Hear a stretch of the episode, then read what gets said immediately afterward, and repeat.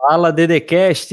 Sejam muito bem-vindos a mais uma live aqui no nosso canal. Se você está assistindo aqui agora, já comenta, já vai dizer de onde você está assistindo o Dedecast hoje. Se você está ouvindo essa live, acompanhe toda quinta-feira no nosso YouTube, duas horas da tarde, tem um, uma live sobre LGPD e hoje nós vamos temos um convidado muito especial e nós vamos falar sobre LGPD e direito do trabalho. Então, primeiro, meu amigo Rafael Souza, seja muito bem-vindo à nossa live. Obrigado, Lucas. Muito obrigado. Tamo aí. E o nosso convidado especial de hoje, o doutor André Carneiro, especialista em direito do trabalho, que é um assunto que a LGPD tem tudo a ver. A LGPD está assim nas empresas, então seja muito bem-vindo, André, à nossa live do DDCast. Obrigado, pessoal. Obrigado, Lucas. Obrigado, Rafa. Vai ser um prazer estar aí batendo um papo com vocês hoje. Bem-vindo todo mundo.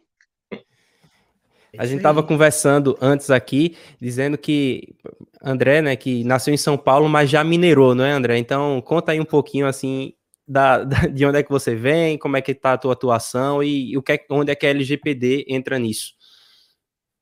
É isso aí, eu já minerei, sim. Eu sou de São Paulo, capital, né, nasci lá, é, cresci ali a parte da infância, mas eu já estou aqui em Uberlândia, Minas Gerais, há, sei lá, mais de 15 anos, mais de 20 anos, talvez. então já, já aprendi o ai, o trem, e já, é já como pão de queijo. E então, a minha atuação é, é mais voltada no direito do trabalho mesmo. Eu tenho formação nessa área, especialidade nessa área, tenho formação também na área do, do direito civil, especialidade aí também. É, a minha faculdade eu fiz aqui, o LGPD entra né, em razão principalmente dessa atuação é, com empresas no direito do trabalho, na orientação delas, né, do que, que elas precisam fazer para se adequar melhor, né, entender um pouco o que, que é o caso daquela empresa, como que ela atua e como que eu posso ajudá-los a melhor se adequarem às regras da LGPD. Boa. É isso aí. Até porque, e, e, e Rafa, ah, diz, diz. Não, é que teve o um delayzinho aí, mas fala, fala. Tá de boa. Não, até porque eu vejo uma importância muito grande do advogado trabalhista na que tenha conhecimento, que seja um estudioso da LGPD também, porque ao contrário do que algumas pessoas pensam, né, a LGPD também não é só para aquilo que está na internet, não só para arquivos e meios digitais. Então, na verdade, a lei fala, né, que protege os dados coloca uma vírgula e ainda falava, inclusive, né, em mídias digitais, meios digitais, ela fala. Então, quer dizer, Perfeito. tudo aquilo que está, aquela papelada, né, André, que está ali, ficha de, de funcionário, livro de registro, cartão de ponto, CAT, quando o CAT, o CAT agora é online também, entre outras coisas. Exame toda, médico. Exame médico, adicional, demissional, periódico, tudo aquilo ali é tutelado, é protegido pela LGPD, precisa que o empregador tenha um processo, tenha conhecimento, tenha um processo de gestão de risco, porque veja a quantidade de dados sensível que essa empresa trata, né? Com certeza. É, a, a, lei, a lei é muito clara no meu ponto de vista que ela, a aplicação dela é genérica, né? Ela vai se aplicar em todo e qualquer ambiente é, aonde a gente esteja tendo um tratamento de dados, né? A gente esteja dados é, de pessoas ali sendo manipulados. Então, também no âmbito do direito do trabalho, isso aí tem que ser observado pelas empresas, com certeza. Não só empresas, né, como por empregadores e contratantes em modo geral. E a gente também pode ter a figura do contratante pessoa física, né? Ah, aí você acha que a galera aí tá atualizada, André? Eu não sei, porque você não tá no, nos corredores dos fóruns, né? Em razão da, é no momento que a gente vive, a audiência virtual, mas a galera aí do trabalho, você acha que está atualizada, está estudando já a LGPD? Ah, eu, eu espero que sim. é, com, com, com, aqueles colegas que eu sou mais próximo, a gente bate um papo sempre que possível. Eu vejo que é um pessoal que é mais interessado aí, que está procurando se atualizar, está procurando se inteirar sobre o tema. É, mas, de fato, em razão do momento que a gente está tendo aí de pandemia, que a gente fica um pouco distante, né? não está frequentando ali o fórum, não está frequentando a salinha uhum. da OAB, a gente perde um pouco o contato com os colegas aí e não consegue ter uma dimensão se todo mundo está tratando desse assunto. Mas, assim, é, eu acho que é uma minoria que, que se interessa, viu, pela, pela matéria.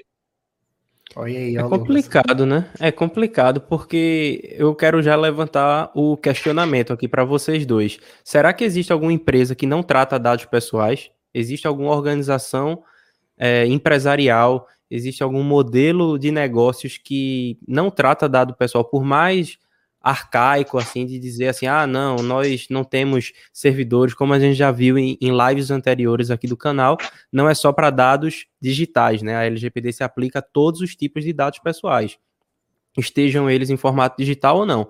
E aí, será que existe, pessoal, alguma, algum modelo de negócios que, enfim, não trata dados pessoais? Cara, olha, difícil, tal, talvez talvez um contratante aí que mexa com um trabalhador autônomo informal, né, que não esteja é, recolhendo nenhum tipo de documentação porque o, contra, o contratado está na informalidade, talvez, mas acho que é, é, raro, é difícil encontrar alguém que é hoje em dia trabalha assim, né? Difícil, Concorda? muito difícil. É, é concordo, muito acho... difícil. Eu acho que mesmo assim, por exemplo, é, hoje a gente tem a figura do da Eireli, né, onde a pessoa é uma sociedade, uma empresa de uma pessoa só, a gente tem a própria, tem os MEIs, tem empreendedor individual, entre outras coisas, que pode ser exercido por uma pessoa só. Mesmo Sim. que ela não tenha empregado, né, ela vai tratar, tem os clientes também, ela vai precisar se relacionar com alguém, uma hora, Isso. né? E a não ser que ela se relacione só com empresas, se relacione que sejam os negócios lá, né, de, de, de negócios diretamente com a empresa, uma hora ela vai vai receber um e-mail dessa pessoa, vai receber um, um dado pessoal, tem o um nome dessa pessoa, tem uma informação, dependendo do serviço que ela utiliza ou oferece registro de IP. Então, meu camarada, eu acho que até o tiozinho da padaria que coloca lá a anotação de que você não pagou, está devendo, ele vai colocar o seu nome que você compra quando comprou. Isso tudo seu telefone. Você. O seu telefone, isso, isso. Você tá lá o dado pessoal. Então, Lucas, é. todo mundo trata, cara, todo mundo. E também tem uma coisa que, que eu me lembrei que a gente também já gravou um vídeo sobre o âmbito. Acho que foi até o da semana passada, não foi? Quem ainda não viu, tem um, a gente fez um estudo sobre o artigo 3 e 4 da LGPD que fala do âmbito territorial e material. E aí uhum. nós nós debatemos a questão dos fins particulares, né? Quando será que quando você fala de uma empresa, eu acho que essa exceção do âmbito doméstico, do âmbito particular, não se aplica, né? Porque eu acho que você não pode levantar essa exceção do, do, do tratamento para fins exclusivamente particulares quando for dentro de uma empresa. Né? Eu acho que não faria muito sentido, porque o, o, objetivo de uma empresa jamais vai ser particular, vai ser um, um objetivo, inclusive, relacionado a uma pessoa jurídica e não a pessoa física, que, enfim, seria o sócio. Existem uma, existe uma separação né, da, das é, finalidades. mesmo que a gente pense em, em CNPJs que não tenham fins econômicos, como, por exemplo, uma fundação, é, a gente tem uma discussão polêmica aí, né? Porque não é um fim particular, não, não é um fim econômico, mas também não é um fim particular, né? Também não é um âmbito doméstico. A fundação ela vai estar ali com algum fim social, é, enfim, político, alguma coisa relacionada com terceiros, né? Ela não vai estar só com um fim particular e, sem dúvida, vai estar tratando dados de muita gente, de pessoas que são atendidas, de pessoas que são é, é, doadores, enfim, investidores, tudo quanto é tipo de coisa ali, eles vão estar tá tendo influência externa e vão estar tá recebendo dados de muita gente também. Perfeito. É. Perfeito. A RGPD, né, o regulamento europeu, Lucas, traz a expressão é, tratamento doméstico, né? Eu acho que Sim.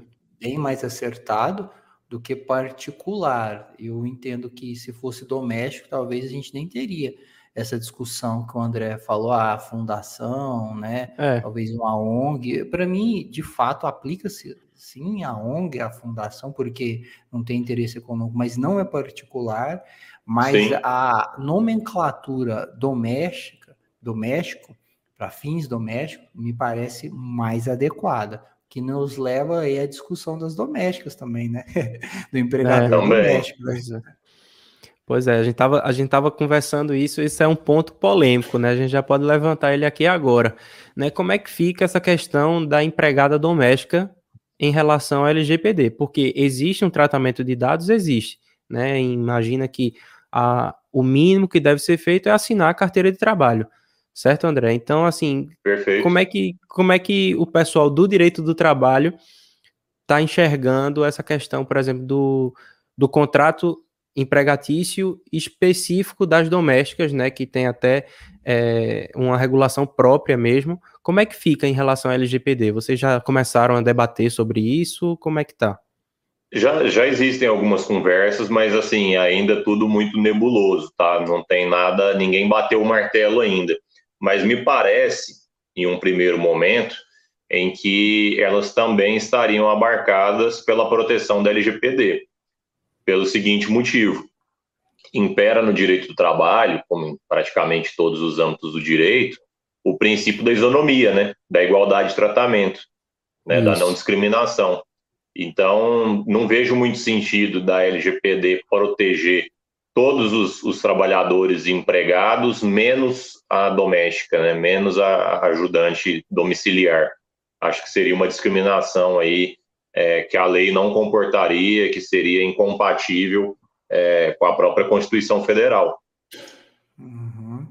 Até que é, esse foi um, foram um dos argumentos para que impulsionaram a PEC das domésticas também, né, André, que veio Isso. a trazer uma série de garantias para o trabalhador doméstico e, de fato, a própria LGPD, se a gente vê lá logo no primeiro artigo também, ela fala que um dos objetivos, o objetivo da lei é proteger direito fundamental, é proteger acho que direito à liberdade, tem que pegar aqui o capítulo, é, direitos Sim. fundamentais e liberdade, de liberdade, de privacidade, excluir a doméstica é, é sacanagem, né, meu amigo? Não, não, é, realmente não, não, é isonômico, não é justo. É um contrassenso, né? A gente tem ali o, o artigo 5 da Constituição Federal muito claro no sentido de que o direito de igualdade de tratamento, de proteção à intimidade, à honra, à imagem, ao nome, etc., é um direito fundamental.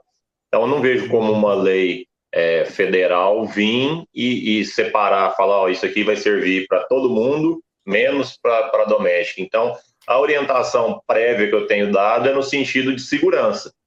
Aqueles que me procuram perguntando se tem ou não que se adequar, eu sempre oriento a se adequar, que é melhor pecar pelo excesso do que pela falta. Né? Então, como a gente Boa. tem essa discussão, a minha orientação para os meus clientes é sempre para se adequar da melhor forma possível.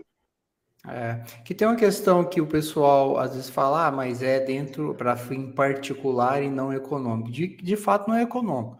A menos que eu tenha é, aquela ou aquele colaborador doméstico e coloco ele para fabricar alguma coisa para mim vender, ou para cozinhar, aí eu acho que já começa a desviar. Agora, eu digo que não pode ser só entendido como tratamento particular, no âmbito particular ou doméstico, porque há uma série de obrigações acessórias, por exemplo, eu tenho que registrar essa, essa menina, hoje eu tenho o e-social, essa, essa pessoa tem o e-social, onde eu preciso remeter, compartilhar uma série de dados lá, eu tenho o fundo de garantia, que é, tô meio desatualizado do, do direito do trabalho aqui, a doméstica tem fundo de garantia, André? Tem, não tem? Tem, tem, tem o fundo de garantia. Já advoguei em direito de trabalho, Lucas, mas faz muito tempo que eu. Muito tempo, né? Abandonei antes da, da, da, reforma trabalhista. Então, eu preciso informar, é, transmitir informações também a outros órgãos. Lá tem a questão de seguro-desemprego, onde eu vou ter uma comunicação direta também com o Ministério também. do Trabalho. Então, veja a quantidade de dados que eu sou obrigado a reter. Eu sou obrigado, às vezes, em levar isso para o contador, que na maioria das vezes é ele que faz. Todo, a maioria não, mas muitos contadores fazem isso, essa assessoria. Então, eu estou sempre compartilhando. Se eu não tiver uma boa gestão de dados lá e excluir esse direito da doméstica, eu acho que também é um fundamento. Para mim, extrapola o âmbito familiar, extrapola é. em razão do compartilhamento e, do documento. Existe uma tese que vem sendo levantada, né, como forma de combater essa questão do de é ou não fim econômico, que pode não ser fim econômico para o contratante, né? Mas na relação de trabalho com a empregada, com a doméstica, para ela tem fim econômico aquela relação. Então, tem gente também defendendo, inclusive, esse tipo de argumento para tentar incluir ela na proteção, porque, obviamente, ela está trabalhando com fim econômico, ela quer receber uma contraprestação pecuniária, né? É, o uhum. contratante não quer oferir lucro, mas ela quer oferir renda. Então, Boa, gostei dessa. Uma, um, é uma, é uma visão oposta, né? Dizer assim, ó, Isso. O, o, o, empregador, né, o patrão, ele pode dizer, não, veja, aqui eu não tenho nenhuma empresa, eu, eu, eu a pessoa está dentro da minha casa, né? E, enfim, eu não tenho, é um fim particular meu, eu não, tenho empresa, eu não, não, faço nem, sabe, eu não faço nem bolo para vender, né? E essa pessoa me ajuda aqui, porque existe essa, esse desvio de função também, né? Muitas vezes a pessoa Sim. começa uma pequena atividade empresária, é, empresarial em casa e utiliza aquela empregada doméstica que vai deixando de ser empregada doméstica para fim, para fins econômicos. Mas sob uhum. o ponto de vista da empregada doméstica, é, é sempre um fim econômico e não faria sentido, até porque é, a não discriminação tem que falar mais alto, a isonomia, a não discriminação tem que falar mais alto. Então, é a, a lei veio para proteger os dados pessoais de todas as pessoas. Né, que estejam no nosso território nacional. A gente até falou isso, né? Não é só por brasileiros. Até uma empregada estrangeira, ela, ela tem direito, né? Uma pessoa que, que veio refugiada de algum país aqui da América do Sul, chegou, começou a trabalhar ali, às vezes até sem carteira assinada, aquelas situações de refugiados mesmo. Aquela uhum. pessoa, os dados dela também estão protegidos sob a LGPD. Isso aí não, não tem que se discutir. Né? E foi boa, foi boa essa visão de inverter. Gostei mesmo, é, muito boa. E, e, puxando ainda um gancho ali no, no, na fala do Rafael, de que muitas vezes esse tipo de tratamento, de comunicação é feito por, por contador, é, é, sempre bom a gente pontuar aqui para quem está ouvindo que é importante se atualizar e se adequar. Porque o que a gente costuma ver mesmo é o que ele falou, muitas vezes é, o próprio contador mexer com isso, que às vezes não está atualizado com o LGPD, e muitas vezes as empresas utilizando aquele modelo de contrato de trabalho padrão, que todos os contadores do Brasil compartilham o mesmo modelo, a gente pega todos os contratos de trabalho, eles são exatamente iguais, e a gente não vê hoje no contrato de trabalho de ninguém previsão falando de LGPD, né? A gente não tem visto as empresas, é, talvez as empresas de maior porte, mais interessadas, estejam já se adequando, mas a gente vê que não está sendo um cuidado buscar fazer um aditivo contratual, um termo, tratando a respeito da, da proteção de dados, pegando autorização do empregado para manutenção daquilo ali. Então, é importante, obviamente, ter assessoria do contador, mas tem que ter também uma assessoria jurídica para saber fazer esse casamento aí, nessa né, esse compartilhamento de funções da melhor forma possível, é, formatando essa documentação da forma que precisa. Boa. Eu vou, eu vou até me permitir fazer um gancho aqui agora sobre essa fala do, do André. E, e vejam só, André falou que é uma realidade no Brasil, né, a utilização de modelos antigos pré-LGPD de contratos de trabalho. E é mesmo. Agora, veja o que vai acontecer. Se não existe a previsão no contrato de trabalho, porque é um modelão, não tem ali a cláusula específica de tratamento de dados pessoais qual vai ser a base legal do tratamento dos dados pessoais dos funcionários de uma empresa. Aí é aí que o controlador vai cair. Qual vai ser a base legal que ele vai buscar nesse caso? Legítimo interesse. Não. Consentimento. Ele vai atrás do consentimento. Ah, tá, então vamos. A, a cada, cada tratamento, ele é, ó, vou, vou obter o consentimento do empregado. Só que aí cai naquele problema do consentimento que é na relação de trabalho, na Europa, já se diz que não, não tem como, você não consegue um consentimento livre na relação de trabalho. O, o consentimento na relação de trabalho é problemático. Então, como é que fica, né, qual é a base legal de um tratamento de dados se o, o empregado não tem aquela previsão em contrato? Como é que fica a situação? É, pois é. Fala aí, Rafa, puxa aí. É, pois é, né, que eu falei que legítimo interesse aqui, até fazendo uma, brincadeira, né? Que quando é, às vezes não tem, não é seguido a lei, não é seguido o ditame, ou às vezes não tem a, o consentimento, outra é uma das justificativas a falar, não, é que é o meu legítimo interesse, é uma das formas de escorregar, diria um dos argumentos, nem sempre vai colar, vai de, depender muito da autoridade, no caso aqui no Brasil, NPD, né, se passa por fiscalização, vai depender também da interpretação do, do juiz, mas eu posso, claro, fundamentar isso em bases legais, por exemplo. Ah, inclusive, eu quero até fazer chamada na, na semana que vem, né, Lucas? Não, na verdade, daqui duas semanas a gente vai falar sobre as bases legais da LGPD, que são as hipóteses de tratamento que permite o tratamento. Então, então já se inscreve aqui no canal. Se está assistindo, já se inscreve, porque semana que vem a gente vai fazer o dicionário da LGPD, também com uma convidada muito especial. E na outra, a gente vai fazer esse, esse estudo das bases legais. Mas vamos Exato. dar um spoiler aí das bases legais. Vai lá, Rafa. É. Aí respondendo, por exemplo, qual é o motivo que possibilita o empregador fazer o tratamento? Primeiro, cumprimento de obrigação legal. O cara é obrigado a fazer o, o, o, desconto, a recolher o FGTS, por exemplo, o INSS, aí ele vai tratar com caixa econômica, vai tratar com, com a Previdência Social. Se ele não fizer, inclusive, esse desconto, ele pode responder né, criminalmente, né, André? Tem essa questão daquele cara que desconta o INSS que não repassa, aquele malandrão. Sim. Então, tem o cumprimento da obrigação legal, ele precisa fazer esse tratamento com obrigação legal. Tem a questão regulatória também, né? A gente tem uma série de portarias do Ministério do Trabalho que legitima também a, a, a, o tratamento, né? Desse, desse dado, eu posso falar, eu acredito, eu não vi muita gente, mas eu acredito que entra na base legal da execução do contrato também, porque é uma relação de trabalho a um contrato de trabalho, né? É um, alguém Isso. oferece serviço, outro paga, outro toma, então é um contrato. Então é tudo por aí, que é, é aquilo para não entrar no problema que o Lucas falou, do consentimento. Acho que o consentimento é, é talvez assim, a exceção, né? É dependendo de algo bem. O Lucas deu um exemplo ontem, eu não lembro, a gente conversava sobre isso. Não lembro se o Lucas foi. Foi, a gente trocou uma ideia sobre o, o consentimento, e aí foi algo. Eu, eu acho que eu dei o exemplo das câmeras de segurança dentro de uma empresa, né? Que, enfim, é, quando a gente estava falando, ah, será que o legítimo interesse pode servir como base legal? Vai depender do caso.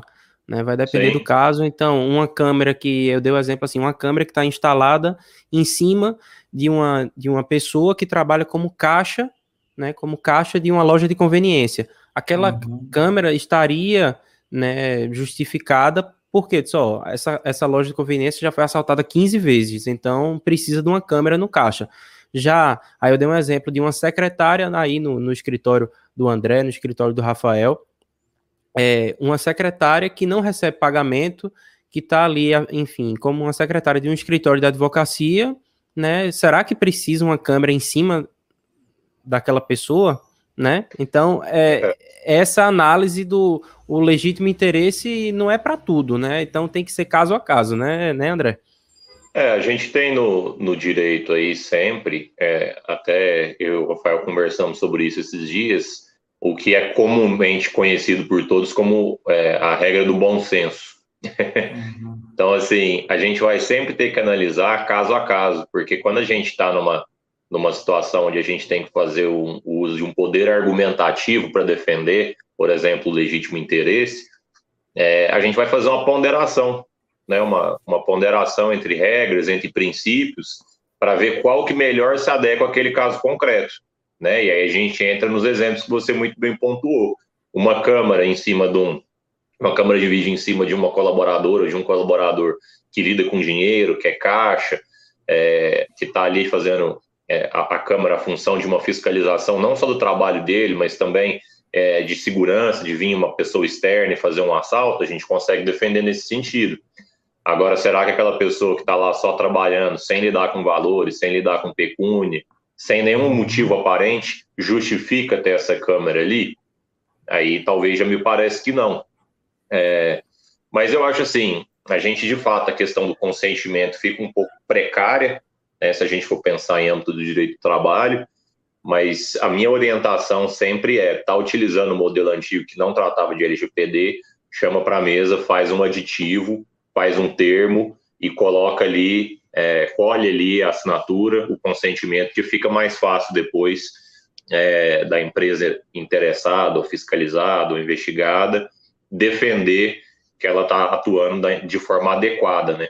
Então, eu acho que é temerário a, a empresa, o empregador, o contratante, é, deixar para tentar se justificar em bases legais sem um documento respaldando. Eu sempre gosto da documentação formal. Então, para quem não fez uhum. ainda, eu aconselho com urgência correr atrás aí de um aditivo, de um termo, né, regulamentando tudo isso aí com os colaboradores. André Sempre... tocou num ponto fundamental. Eu não sei se, eu não sei se é aquilo, Rafa, que a gente comentou, hum. mas fala aí, que depois eu. eu não, eu, fala aí, conta aí. aquilo, que, aquilo que você falou ontem, né? Hum. É, André ele falou da importância de, de ter esse termo, de, de ter esse aditivo contratual.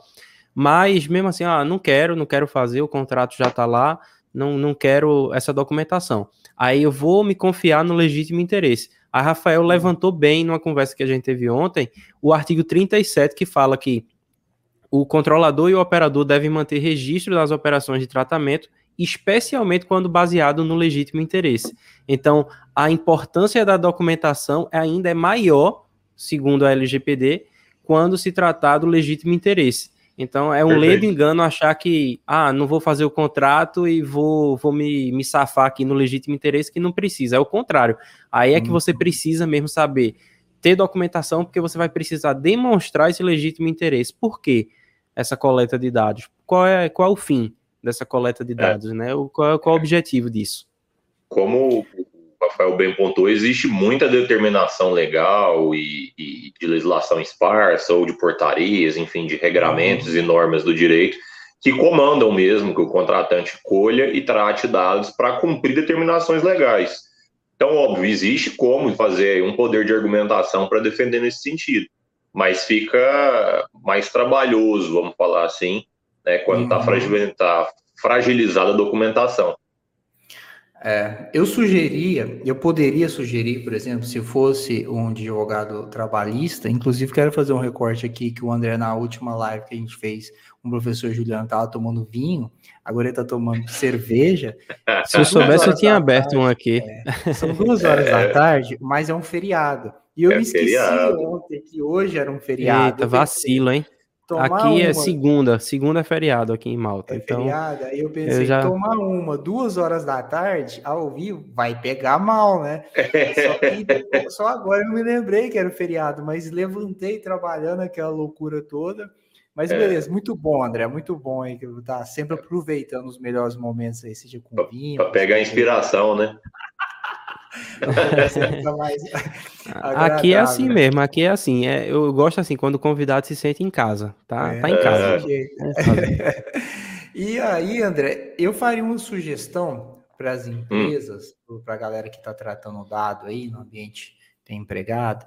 Para quê? Para fazer, Lucas, talvez não sei se isso acontece aí em Malta, se você já viu, mas não só um aditivo, mas um documento anexo àquele aditivo que demonstra como são tratados os dados, que tipo de, de dado, com quem que é que esse empregador compartilha, é com o contador, ou informa lá o empregado, né, colhe a assinatura dele, é informativo, né? Tô colhendo é, como se fosse uma política aqui de, de privacidade, sabe, Lucas? Eu tô falando, ó, eu trato dado assim, é, é, eu compartilho com, com tal fulano, é, a finalidade é essa. A finalidade isso, porque o André falou no começo, tem uma série de princípios. Eu preciso observar os princípios da LGPD também nesse tratamento, autodeterminação informativa, o cara quer saber ah, o que, que é. Não, é, eu estou colhendo esses dados, é para isso. Por exemplo, é comum pedir certidão de nascimento, às vezes, para quê? Para pagar o salário família, né? Eu preciso Sim, saber, isso. eu quero, ah, para que, que você quer a certidão de nascimento seu? Não para te pagar o salário família. E aí, com um documento apartado lá, ah, quero saber, não começo na fase pré-contratual, mas fechou, está contratado, por exemplo, se a pessoa é, é vinculada a algum sindicato, por exemplo, eu sei que agora não é obrigatório, igual já foi antes, mas se ela é vinculado e é associado, tem um desconto, sim, é, aquele desconto, né? Aí é. tem vários nomes, né? contribuição associativa, isso. Contribuição obrigatória, né? É, e aí que não é mais obrigatório. Que não é mais obrigatório, mas se ele é associado, por exemplo, pode ser feita a remessa desse dinheiro. Se eu falar alguma coisa Sim. errada de trabalho, você me corrige, viu, André? E aí eu preciso saber se ele é filiado a algum sindicato ou não, isso é um dado sensível. Então, eu trazendo um documento apartado explicando tudo isso, todos os dados, como é feito, eu acho que vai trazer uma transparência a mais. Eu vou observar os princípios da LGPD, de transparência, eu vou observar a base legal também, que ali eu estou informando isso tudo. Por isso que é importante você ver a lei, assistir todos os podcasts, né, Lucas? Para ver lá o princípio, para ver lá é. daqui dois dias a base legal, para ver hoje no direito do trabalho, para ver semana que vem o dicionário, o que, que é isso, o que, que é aquilo. Eu, eu concordo 100% e por isso que eu falo, quando a gente vê muita gente falando aí, ah, eu consigo adequar a sua empresa à LGPD em 48 horas. É Desconfie. Isso. Desconfie. É isso. Porque... É um profissional muito bom. É, um especialista pra... que o pessoal fala. É, para a gente conseguir adequar, a gente tem que entender né, qual que é o raio-x daquela, daquela empresa, daquele empregador. Isso para a gente entender o que, que precisa ser adequado ali, que tipo de documentação a gente precisa formalizar. Né? E o termo anexo aí que o Rafa muito bem pontuou, para eu conseguir fazer um termo bem feito, eu não posso pegar a, aquele modelão que todo mundo às vezes pega na internet e quer replicar, porque às vezes aquilo não está é, suprindo a necessidade daquela empresa em específico, né? Alguma, alguma situação que ali não vai se aplicar. Então, desconfiem sempre quando vê essas propagandas aí de de gente falando que adequa a, a LGPD em 48 horas, dá um, dá um passinho para trás, porque não é fácil assim, não. Pois é, né? Até o, for, os formulários, né, Lucas? Tem os formulários lá de adequação. No começo, assim que a lei entrou em vigência, tinha as pesquisas no Google, né? Como adequar em. Pesquisa, né? Nem alguém oferecendo, pesquisa como adequar em 24 horas, adequar em pouco Eu já vi eu já vi termo né, aditivo e, e assim que o a, pessoal fala assim que os dados, o princípio da transparência total, os dados vão ser tratados de acordo com o LGPD. Ponto. É assim, a cláusula é essa. se você quiser saber como é, quais são os princípios, você vai lá. Agora, eu não vou detalhar aqui, não. Eu só estou dizendo que ele vai ser de acordo com o LGPD. Ainda eu coloca por extenso, né? Lei Geral de Proteção Dados para ficar maior, para dar duas linhas. Põe o número, né, da lei. É, exato, exato, André, exato. É, é lei Geral, 13 mil, papapá, e aí que você é. pôr, valeu aqui, já tem um aditivo Pô, contratual. Ficou, ficou, bom isso aqui. Ficou hein? bom, já valeu, é. é. Aí, se você não souber, aí você vai lá no Direito Digital Cast, no primeiro episódio dessa temporada de proteção de dados, que tem lá um assim, o que é LGPD. Então, junto com esse. Coloca o ah, link, né, André? Ele vai ser tratado conforme LGPD, né? Consulta tal, link disponível, então, lá com tá ali, code, para maiores, né? maiores informações, está aqui.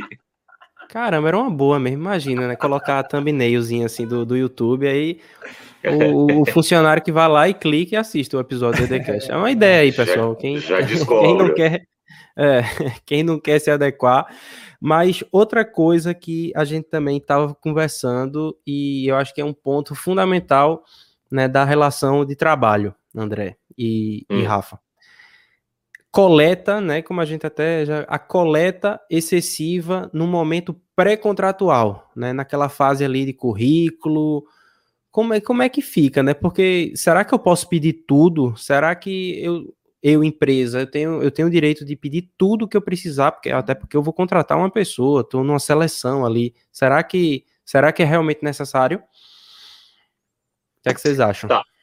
É, vai depender do que, que a gente interpreta como tudo, né? É, a gente tem hoje no direito do trabalho muito claro que algumas exigências, não só de informação na hora da contratação, mas principalmente já na fase de, divulgação de, de, disponibilidade de vaga para envio de currículo, é, a gente tem que ter cuidado com algumas exigências que a gente requer para o candidato. Por exemplo, é, não é normal eu poder pegar e colocar numa vaga que eu quero contratar é, uma pessoa do sexo feminino que esteja entre 18 e 25 anos. Por que, que eu quero essa informação? Por que, que eu quero dessa forma? Ou eu colocar que eu quero é, um homem é, com escolaridade tal, por quê? Qual que é a justificativa? O normal é que eu, eu disponibilize falando que eu tenho uma vaga para trabalho, a função é tal. Sim, perfeito. Agora, quando que eu vou poder justificar é, a exigência de algumas características físicas ou de algumas outras informações. Vamos dar aqui alguns exemplos, é, onde não seria entendido como um tratamento discriminatório.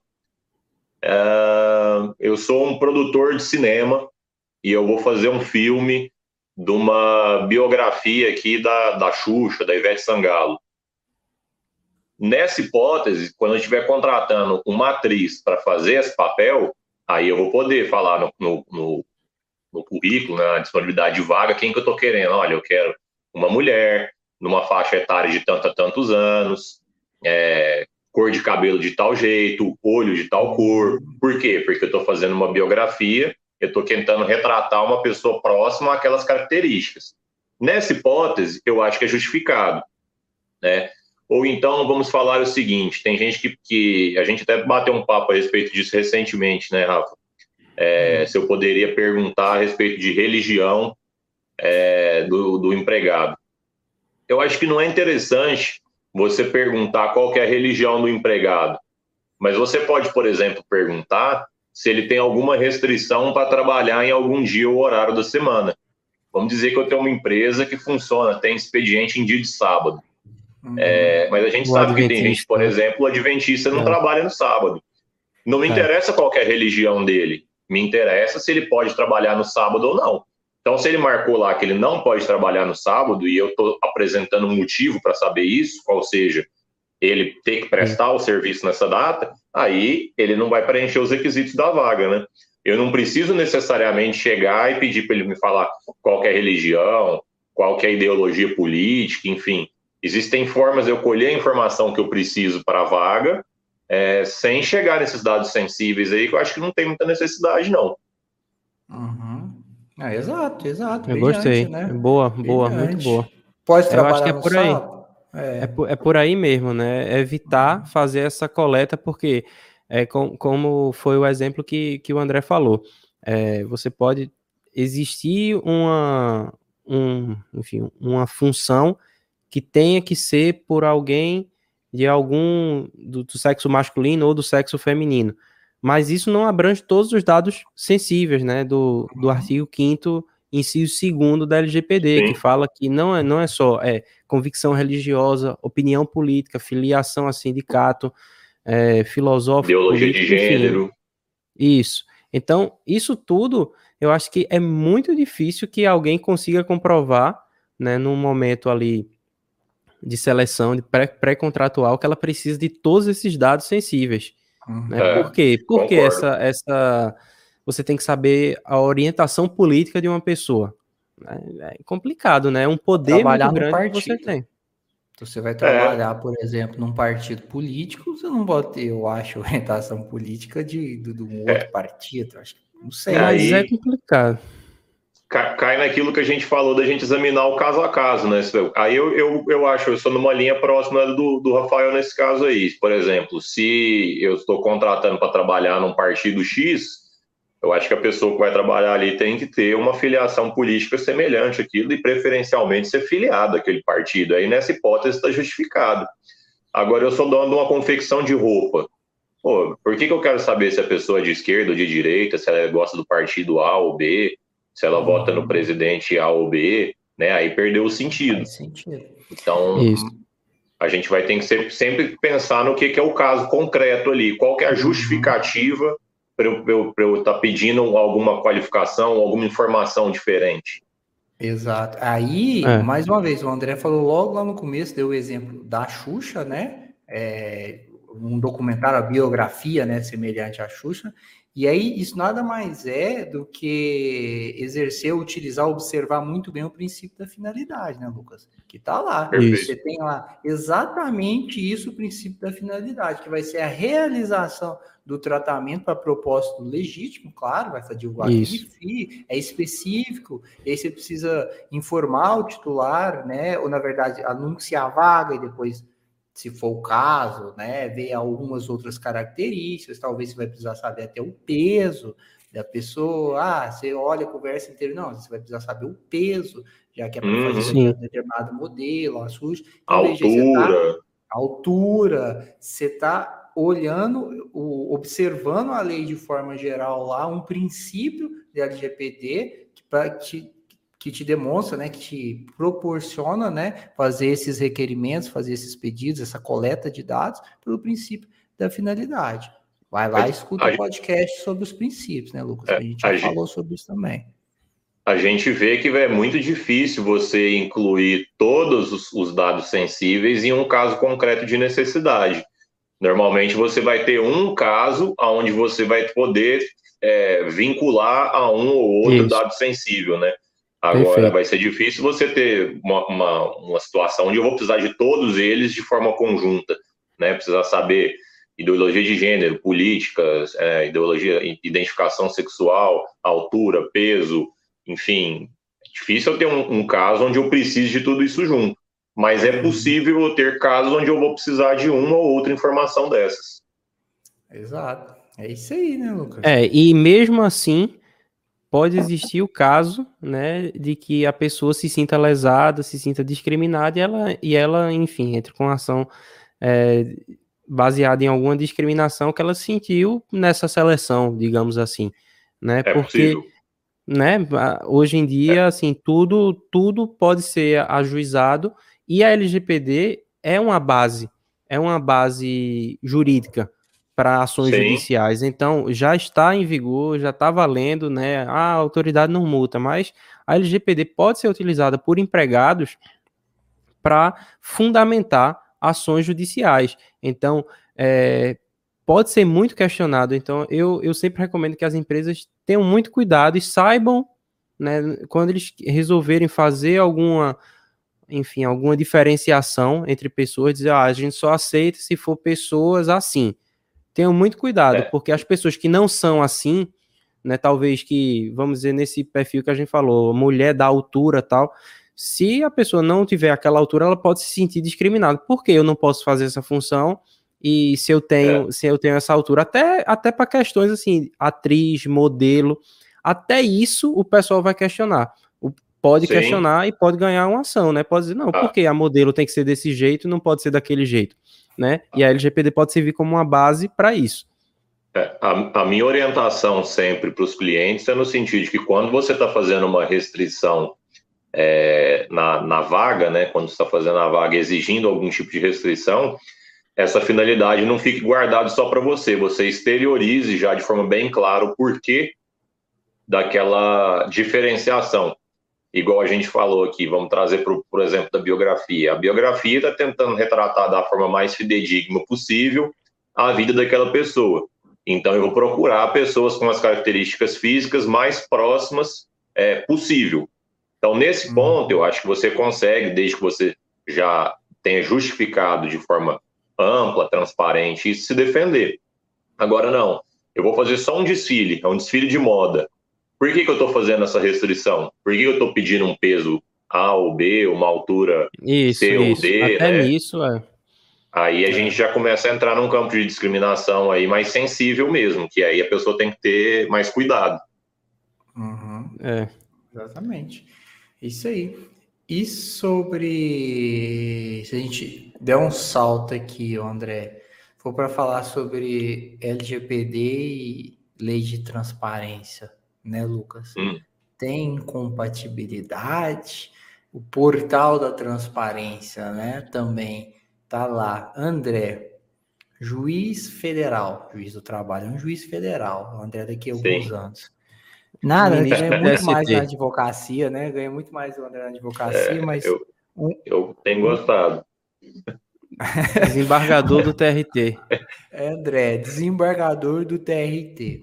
20, hum. sei lá, 23, 24, né? Para juiz estar tá começando, não sei do federal quanto que ganha, mais adicional isso, aquilo, aquilo, aquilo outro. Então eu coloco ali o nome do camarada, eu coloco ali onde ele trabalha, né? Qual a função que ele exerce, o quanto é que ele ganha, a discriminação, por exemplo, do da remuneração dele, os auxílios, os descontos também, se ele teve um desconto ali, por exemplo, de utilização de, de, plano médico, plano de saúde, tá, numa hipótese de coparticipação, isso vai aparecer lá. E aí, pode isso? Não pode? não, não sabemos a resposta ainda. Como é que é isso? É, eu, eu, particularmente, não cravo uma resposta aí ainda não. É, hum. A gente tem aí várias discussões, a gente pode falar que a LGPD é uma lei posterior e, teoricamente, estaria revogando a anterior, que trata né, da obrigatoriedade da exposição desses dados.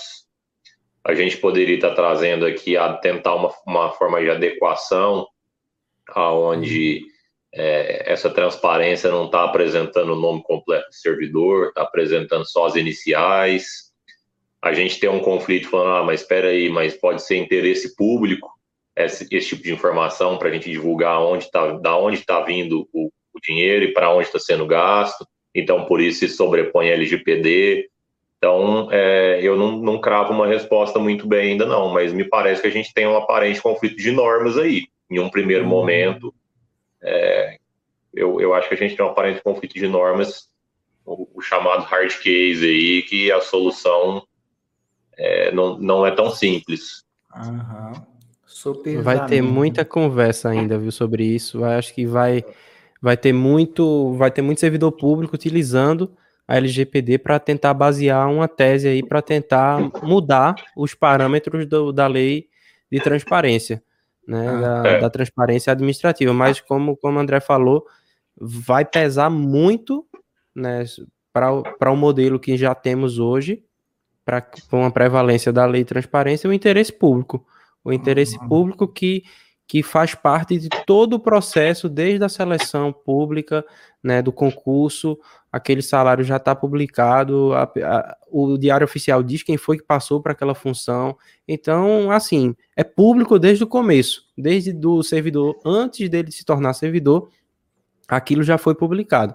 E aí eu acho que vai pesar na hora de decidir, eu acho que pode chegar até num tribunal superior uma, uma discussão dessas, né? Um caso vai vai tendo repercussão geral e chega e tudo é possível, né? A gente sabe que as cortes superiores tudo é possível, mas eu vou puxar um pouquinho agora pro pro interesse público, né? Falando aí usando que é, é a supremacia do interesse público é o princípio fundamental da administração pública. Então, uhum. nesse caso específico, eu acho que vai vai pesar mais para interesse público do que dizer assim, a LGPD não permite a publicação de um salário no, no portal de transparência. É, eu não é. sei se seria a finalidade da LGPD impedir eu, isso. Eu confesso que faz muito tempo que eu não leio a legislação da lei de transparência e talvez exija ali, exista ali uma, uma previsão mais específica nesse sentido. E aí, apesar isso. da LGPD ser mais nova, é, a gente utilizaria do princípio da especificidade né, existindo uma lei mais específica tratando de que, para o caso de servidor, uhum. pode divulgar, etc., aí me parece que a gente solucionaria esse tipo de conflito por aí. Tá, mas aí eu tenho que olhar também é, o princípio, por exemplo, da hierarquia entre normas, porque não é só, não há hierarquia entre a LGPD e a Lei da Transparência, duas leis, duas leis federais, né? O, o André falou sobre a anterioridade, só que a Lei da Transparência tenho certeza que ela é inspirada até em princípios constitucionais da transparência Sim. da administração pública também.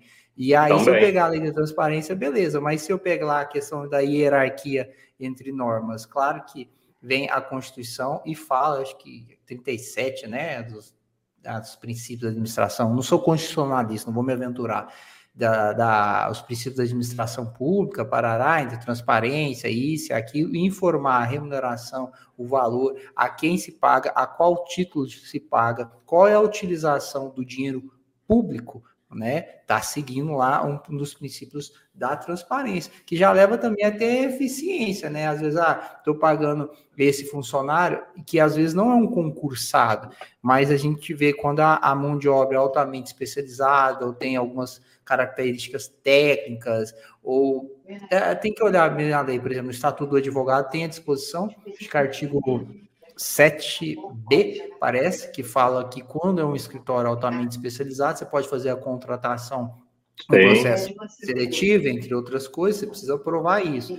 Tá, e aí eu vejo, será que esse, esse, escritório, essa pessoa, ou esse advogado, pode ser um contador também, é contratado, e aí depois eu quero saber exatamente quanto é que ele ganhou, para ver, eu posso até depois dar uma olhada entre é, da transparência com eficiência também, tudo isso é interesse público. Então, é uma pergunta de difícil resposta, mas assistindo uma live, até estudando para esse podcast, eu vi alguns juízes, na verdade, um juiz, um desembargador, contrário a essa divulgação, né, na lei da é. transparência, invocando aí é natural a LGPD e Isso. ainda um, um, outro sugerindo a pseudonimização, que é o André que falou lá, vou substituir em vez o nome por siglas ou por códigos, entre outros. Então, vai depender aí quem tiver o melhor advogado e quem e dependendo da sensatez das cortes aí superiores também. Isso. É, é uma, é. mas é uma, é, tem muito pano para manga essa discussão, viu? Tem muito hum. pano para manga. Muito.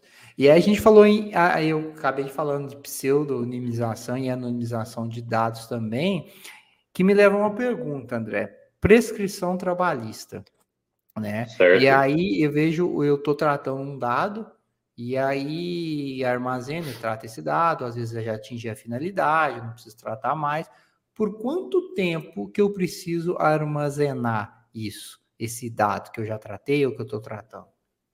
Tá. A gente tem aí, até por força normativa da LGPD, que eu preciso informar de forma qual é o prazo determinado que eu vou estar fazendo isso. O que, que eu tenho feito? Eu coloco a orientação sempre de que vai ser armazenado barra tratado dado durante toda a duração do contrato de trabalho e por até cinco anos depois do término desse. Por quê? A gente tem dentro do direito do trabalho dois tipos de prescrição: a prescrição bienal e a prescrição quinquenal. O que é a prescrição bienal? Ela está mais voltada ao direito de ação. Terminou o contrato de trabalho, eu tenho até dois anos para poder entrar com a ação. Passou de dois anos, eu não entrei com essa ação, eu perdi o direito. Obviamente, observando ali projeção de aviso prévio, etc. Já a prescrição quinquenal, ela diz o seguinte: da data que eu entrei com a ação, eu posso reclamar os meus direitos de até cinco anos para trás. Então, vamos falar aqui com a implicação prática disso. Um trabalhador ficou cinco anos na empresa, foi demitido, e aí ele resolve entrar com a ação quase dois anos depois. Ele pôde entrar com a ação porque ele estava dentro dos dois anos da Bienal, mas ele vai reclamar só três anos de trabalho, porque como ele demorou quase dois para entrar, a gente conta cinco anos para trás, ele tem três anos de reclamação. Então, partindo do pressuposto que eu tenho esses dois tipos de prescrição é, e que existem outras legislações esparsas, não só relacionadas ao direito do trabalho, que demandam também a guarda de alguns documentos, eu sempre oriento que o cliente guarde é, a documentação do colaborador por até cinco anos, depois de terminada a relação de trabalho. Ultrapassados os dois, os, os, os, cinco anos, por exemplo, aí ele elimina? Aí eu acho que ele está ele tá, é, resguardado para poder eliminar. Se ele tratou ali com, com o colaborador que ele ia armazenar por até cinco anos, deu cinco anos, ele elimina. Eu Põe fogo, rasga, picota, e se o trabalhador é menor de idade? Hum. Quanto tempo que eu guardo isso lá, esse documento? Aí você está querendo falar um menor aprendiz, por exemplo? Não, uma pessoa de 17 anos, por exemplo, não menor aprendiz. O cara que é contratado normal. Você vê, é, perguntei isso que como exceção. Talvez o André não pensou até agora, mas tem a questão da prescrição Sim, eu, eu, mas ela vai começar ali a partir dos, dos 18. Você acrescenta um ano nessa hipótese, no exemplo que você deu de 17. Ah, exato. Você vê que o caso tem que olhar o caso específico, né? Em Sim. regra geral, isso, mas em regra não, não vou falar em caso específico, não é porque a maioria das pessoas são maiores, né? Então, mas tem até o menor aprendiz também, que eu não tinha nem pensado. Eu pensei o cara lá, o André que pensou cara que trabalha lá com 17 anos, está contratado, eu fui contratado no contrato normal, era isso, tinha algumas restrições, horário, na época, era isso, essas coisas, não podia fazer depois de determinado horário, mas tem o menor aprendiz também, né, cara? E aí, se a gente entender que contra menor de idade não corre prescrição, contratam um caboclo lá de 14 anos, e aí vai começar a correr com 18, 4 anos, aí depois eu fico mais 5, tem que guardar esse documento, no mínimo 9 anos. Essas informações, esse documento, esses dados. E se for o caso, André, por exemplo, do cara que trabalha num exerce a sua atividade em ambiente insalubre, o ambiente periculoso. Eu sei que é prescrito também, tem na, da forma, mas as ações declaratórias depois, para fim previdenciário. E aí, é, se eu sumir com isso tudo? Perfeito. Né? Nesse tipo de caso, a gente tem a prescrição do, do direito de demandar contra-prestação pecuniária, ou seja, uhum. é, esse trabalhador não vai poder entrar depois de dois ou depois de cinco anos para reclamar pagamentos de diferença, mas ele pode sim entrar com uma ação declaratória, é, pedindo a exibição de documentos ou declaração e reconhecimento daquele tipo de questão, até para fins também é, previdenciários, para ele tentar é, uma aposentadoria diferenciada, um tempo diferenciado. Então, nesse caso, é, a gente tem duas hipóteses, a meu ver. E aí a gente vai estar compartilhando o risco com o colaborador. Eu posso, opção A, colocar que eu vou guardar isso por tempo indeterminado, e aí eu assumi o risco. Ou opção B, é, eu vou estar falando para o colaborador que eu vou guardar por até cinco anos e que após esse período da eliminação é, ocorre com concordância dele e que se posterior a esse período ele precisar da documentação, é, ele está isentando a gente de qualquer responsabilidade, isentando o empregador de qualquer responsabilidade, porque ele concordou com a eliminação após cinco anos. É, em um primeiro momento, me parece que a gente teria essas duas opções. Porque aí, se ele resolveu pedir um PPP, por exemplo, depois de 30 anos, é, ele não vai poder responsabilizar aquele empregador que não guardou, porque ele concordou lá atrás né, com a eliminação da documentação em até cinco anos. Uhum. É, seria algo altamente complexo, né, André? Altamente complexo. complexo. É, prazo de retenção é complexo. É, e a importância de ter isso em, por previsão em contrato, né, também. Só explica essa, rapidinho, André, o que, que é o PPP? Acordo. Tem muita gente que é. da tecnologia aqui, do direito digital, que às vezes não, não vai saber. E, e só fazendo um, um, um, paralelo antes, Rafa, é que a gente ainda tem uma hipótese, né? Às vezes aquele colaborador, ele não tinha, é, nem ele tinha ciência ainda de que era uma atividade insalubre, é, ah, e ele não, não recebia adicional de insalubridade, mas ele pode, depois de anos, ficar sabendo que era e tentar buscar o reconhecimento só declaratório dessa informação, sem pleitear mais o, adicional, né? partindo do pressuposto que já houve a prescrição, para, com essa informação, ele levar para a Previdência, para ele buscar uma aposentadoria é, anterior, é, uma aposentadoria diferenciada, né? Com menor tempo de serviço, etc. Então, é, é de fato, é, é, sensível essa, essa temática aí de quanto é. tempo a gente vai armazenar a documentação. Agora também é complicado, você vai exigir ad eterno a guarda do documento pela empresa, né? Não, cara, vai, não daqui pode, 45 é. anos é. ele, ele vai aparecer e vai falar, ah, eu acho que era insalubre. E aí também como é que você vai fazer uma perícia de como era a condição de trabalho 45 anos atrás para saber se era insalubre ou não, para você poder exigir a documentação e a declaração para poder levar isso na previdência. A gente começa a entrar numa série de ramificações é, de discussões práticas aí que, que de fato é complicado. É isso aí, é complicado. Contrata um advogado trabalhista. Liga é. pro, rapaz para ter orientação, ou no mínimo ter orientação que aquela resposta não é tão simples, não tem uma resposta Exato. de sim ou não. E aí ele vai ter que ver os riscos, né? O André falou, ó, tem uns riscos aqui. É, é. Dá para fazer isso ou aquilo. Isso aqui é de maior risco, isso aqui é de menor risco. Exato. E mas tem uma questão também, André, que aí eu colocaria, veio, eu pensei agora, inclusive, né? Pensei agora, uhum. né, Lucas? Vamos ver se o Lucas concorda. É, eu tenho uma documentação, algumas documentações. Por exemplo, eu vou pegar essa questão aí de, de é, a documentação LTCAT, né? Que é onde eu tenho lá, por exemplo, da empresa, acho que é da empresa, ou tem os ulerites, ou tem informações do tipo de trabalho do empregador, por exemplo.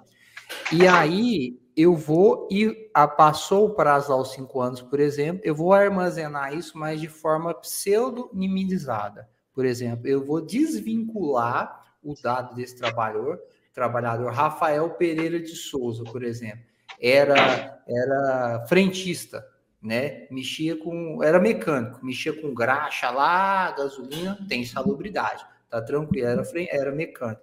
E aí passou cinco anos. Aí eu vou armazenar algumas informações, mas de forma pseudonimizada. O que, que é isso? Eu vou desvincular o dado ou num servidor ou num ambiente diferente as informações que me levam até o Rafael Mecânico. Eu vou ter aqui no momento um banco de dados com todas as informações daquilo que fazia tal, mas consultando aquilo naquele momento a priori eu não consigo identificar que aquela informação, por exemplo, é do Rafael. E para fazer isso, eu vou ter que buscar outros mecanismos, outros dados, eu vou precisar fazer um cruzamento de dados. Por que, que isso é importante? Eu acho que é uma das formas de proteção. Aí, né, que você vai atender LGPD, vai, não vai descartar, não vai eliminar o dado e vai proteger os dados dos titulares também, num possível vazamento, tal, porque aí teria que vazar esses dados pseudonimizados e outro dado que dá para fazer a vinculação. O que, que você acha dessa solução que eu acabei de pensar aqui, Lucas? Então, né? Vamos lá. Pseudonimização. O que é importante que a gente fale é que a pseudonimização, a LGPD ainda se aplica. Por mais que seja um código, você não retira a aplicação da LGPD. Então, se ela se aplica, todos os princípios da LGPD também continuam aplicando aquele código que, por mais que não seja um dado é, legível, né, que você lê e vê aquele dado, mas ele continua sendo protegido pela LGPD, porque pode existir um caminho reverso, você pode reverter aquela pseudonimização. Então, mesmo que o dado esteja pseudonimizado, como ainda existe uma chance, né, como ainda existe um, uma possibilidade dele sofrer uma reversão e voltar a ser um dado pessoal de uma pessoa identificada ou identificável, a LGPD vai se aplicar e um prazo de retenção à luz do princípio da necessidade, também vai ter que ser aplicado. Então, na minha opinião, sob a perspectiva da proteção de dados, por mais que o dado esteja num, enfim, seja um código, tudo bem, mas esse código ele pode ser revertido, então a LGPD se aplica e a recomendação sempre é colocar, como o André já falou, assim, deixar um prazo é, aberto vai, vai ter um problema. Né? Então, é, eu acho que teria que ter um prazo aí de retenção e um prazo para o apagamento desse dado, mesmo que seja pseudonimizado. É, tá vendo? É difícil. Você tá olhando só o lado da proteção do dado, né? Mas é do lado, é. por exemplo, que o Lucas André é um servidor público em Malta da, da comissão, autoridade, é outro nome, mas é da NPD lá de Malta, né? Como é que chama, Lucas mesmo? Autori... Comissão Autoridade. É, a sigla aqui é, é IDPC, né? Mas é, é autoridade, só que de Malta, né? De Malta. Aí eu vejo assim, na situação, já passaram 10 anos, por exemplo, e aí eu tô recebendo a minha empresa, o meu cliente me procura, então, Rafael, que acabei de receber aqui uma, uma notificação aqui, ó, reclamatória trabalhista, o cara quer os PPP aqui, quer saber um reconhecimento disso, aquilo, e aí, como é que eu faço? Cadê os documentos? Não, eu eliminei tudo. Você vê, que insegurança. Eu, ah, eliminou, mas como? Não, porque é LGPD, né, doutor? Você não está sabendo da LGPD? Tem que, acabar, é. tem que acabar com tudo. Eu falei, rapaz, e agora? E eu vou falar o que, André? Na justiça. É, é por isso que o meu, meu, meu aconselhamento é fazer o termo, e aí você vai ter uma assinatura né, de concordância com a eliminação da documentação em X anos. Você tem a concordância é, do colaborador e aí, aí, você tem uma argumentação forte, né, para se defender de por que, que você não tem mais aquele documento ultrapassado aquele prazo X acordado, né? Combinei que eu vou eliminar daqui cinco anos, daqui cinco anos eu eliminei, porque se eu não eliminar, aí eu posso ser responsabilizado. Uhum. Né? Então, por cumprimento de obrigação legal e contratual, eu eliminei no prazo que a gente queria. Se eu deixar isso vago, eu acho que eu estou correndo um risco muito sério.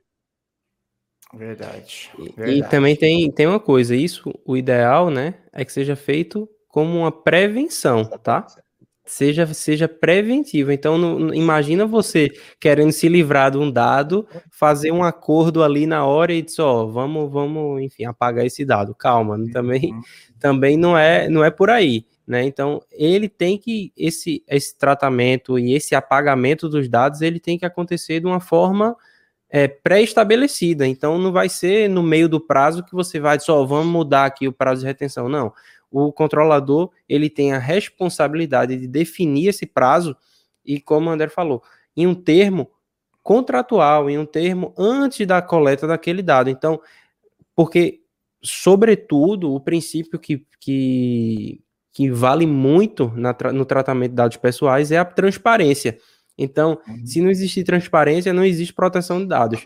Então, é. É, a melhor recomendação é sempre transparência, ao invés daquele termo que a gente até brincou de duas linhas, faz, como o Rafael falou, quem sabe um anexo ao contrato, detalhando uma cláusula específica sobre a proteção de dados, porque aí vai ser vai ser show de bola. Você vai diminuir muito o, o risco da, da empresa, enfim, em sofrer uma investigação ou enfim uma multa que ninguém quer, né? Com certeza. Tem uma questão, por exemplo, a LGPD ela não traz de forma expressa, por exemplo, a palavra o direito do trabalho, ou trabalhador, ou regime laboral, diferentemente da RGPD, né, Lucas? A RGPD tem, acho que no mínimo dois considerandos, falando sobre é, o, a aplicabilidade né, no regime laboral. Tem artigo específico também que trata, é tratamento no contexto laboral, tá aqui inclusive, artigo 88.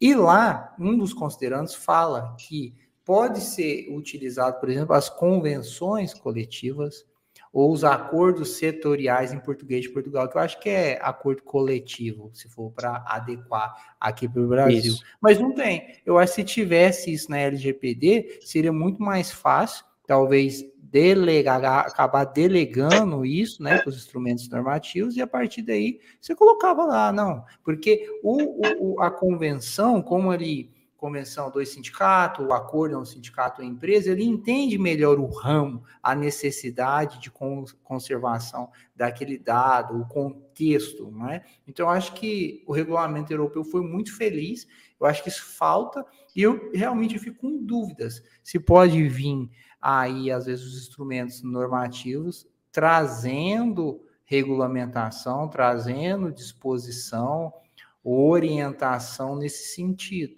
Eu realmente eu, eu sou favorável, eu sou favorável é, a vir uma, uma regulamentação, um regramento para o instrumento coletivo, uhum. é, principalmente por acordo coletivo e não por convenção coletiva. Mais eu acho que vai ficar né? mais específico, mais adequado uhum. àquela realidade e com uma possibilidade menor de ficar alterando isso, porque é prejudicial, inclusive, para a LGPD. Uhum. Eu fiz uma negociação aqui de dois anos, aí daqui dois anos vem e muda totalmente. Né? Acho que a gente diminui essa insegurança jurídica. Então, eu sou muito favorável, até porque a gente tem, desde 2017, né, na chamada reforma trabalhista, aí, aquela previsão de que o, o negociado pode se sobrepor ao legislado.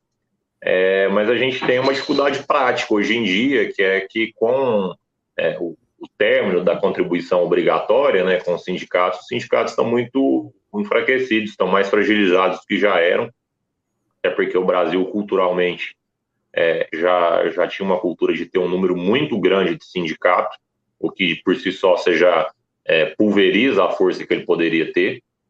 Uhum. E sem as contribuições desses sindicatos, é, perderam força para se manter e perderam talvez o interesse de atuação também, vamos ser sinceros. É, a gente tem encontrado muita dificuldade na hora de tentar fazer negociações de acordos e convenções coletivas, porque muitas vezes o sindicato está abandonado, não tem ninguém ali respondendo por ele.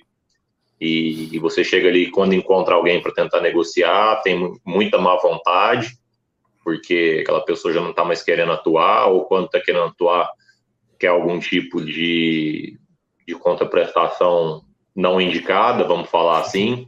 E quem quer rir então, quer fazer rir, né? Exatamente. Então a gente tem uma situação prática com que complica essa, essa saída. Mas na, na questão teórica, né, ignorando a prática, pensando só em teoria, eu acho que é excelente você regulamentar por meio de instrumentos coletivos, porque você confere uma segurança jurídica ainda maior para aquilo que você está uhum. fazendo. É. Quem conseguir é melhor ainda. É isso aí. É, é eu não tinha parado para pensar nessa pulverização. Foi bem, bem pontuado aí que o André falou dessa quanto juntos, quanto mais juntos eles tiverem, mais força eles têm, né? Então, ah. não, não sei até que ponto né? Eu, eu, teria que ser realmente assim uma convenção mesmo no, e não acordos menores, porque a proteção de dados, como a gente falou lá no início da live, atinge todas as empresas. Então tem que ser o interesse de todas as empresas mesmo, porque é um assunto transversal, é um assunto que atinge é, todos os setores da economia e, e a importância dele. Que bom tem André aqui que já mostra que as pessoas, os especialistas do direito do trabalho já começaram a se ligar, né? Dizer, epa, essa lei aí vem para mudar um pouquinho a, a dinâmica da, das empresas, né, André? Então, obrigado é. por tanta, por tanta luz nesse, nesse oh. sentido. Aí Imagina, é, fala... Aí é presidente da comissão eu que de trabalho, né? Eu que agradeço a troca de experiência aqui, gente. Para mim também está sendo de aprendizado aqui. Boa. E, e, quando e quem quiser achar o, o, André, faz como? Como é que fala? A hora do jabá agora, a hora, a hora boa. É. Olha, pessoal, então, tem meu LinkedIn, André Carneiro. É, acho que sou um dos primeiros, ou o primeiro que aparece lá, e o Instagram. Meu Instagram é André, underline, APN Carneiro, tem, me acha fácil lá também. Vamos é... deixar na descrição. Vamos deixar na descrição. Dois. É... Tem site também, alguma coisa? Ele está em reforma, T tem, mas ele está reformando Bom. o site do escritório, que é o Naves Carneiro, né, que seria o, o www.navescarneiro.com.br, é, Naves Carneiro Advogados, mas ele está em reforma, então quem tentar acessar agora não, não vai conseguir encontrar muita coisa lá, não. É, vai Não, então vamos deixar a promessa. No LinkedIn e no, no Instagram mesmo. Quando ficar pronto, André, manda que a gente coloca na descrição aqui do vídeo também, para quem estiver assistindo Bacana. daqui a um tempo, já achar o, o, o site também. É Bom demais, bacana. Obrigado, viu, André? Obrigado pela, por ter vindo. Rafa, valeu aí também pelas questões. Hoje as questões foram foram pesadas aí em cima do, do direito do trabalho. Não foi fácil, não, hoje, hein? André se saiu muito, mas muito bem na cadeira elétrica do, do Rafa. obrigado, obrigado. É, não, eu, eu, só tenho a agradecer aqui o convite, a confiança de estar participando do, do, podcast de vocês, que eu sei o tamanho que já tem, né? Já é referência na área, eu aprendo muito sempre com vocês aí também é, e são, são dois amigos, o, o Rafa eu já conhecia há mais tempo, o Lucas conheci recentemente, mas estou sempre à disposição dos dois aí, o que precisarem, podem contar comigo sempre aí, foi bom demais esse bate-papo. Portas é. sempre abertas. Aqui o DDCast é assim, é me caça, sucaça. Tá sempre aberta a porta, gostamos muito do papo, né, Rafa? Tem algum, tem algum recado aí para deixar?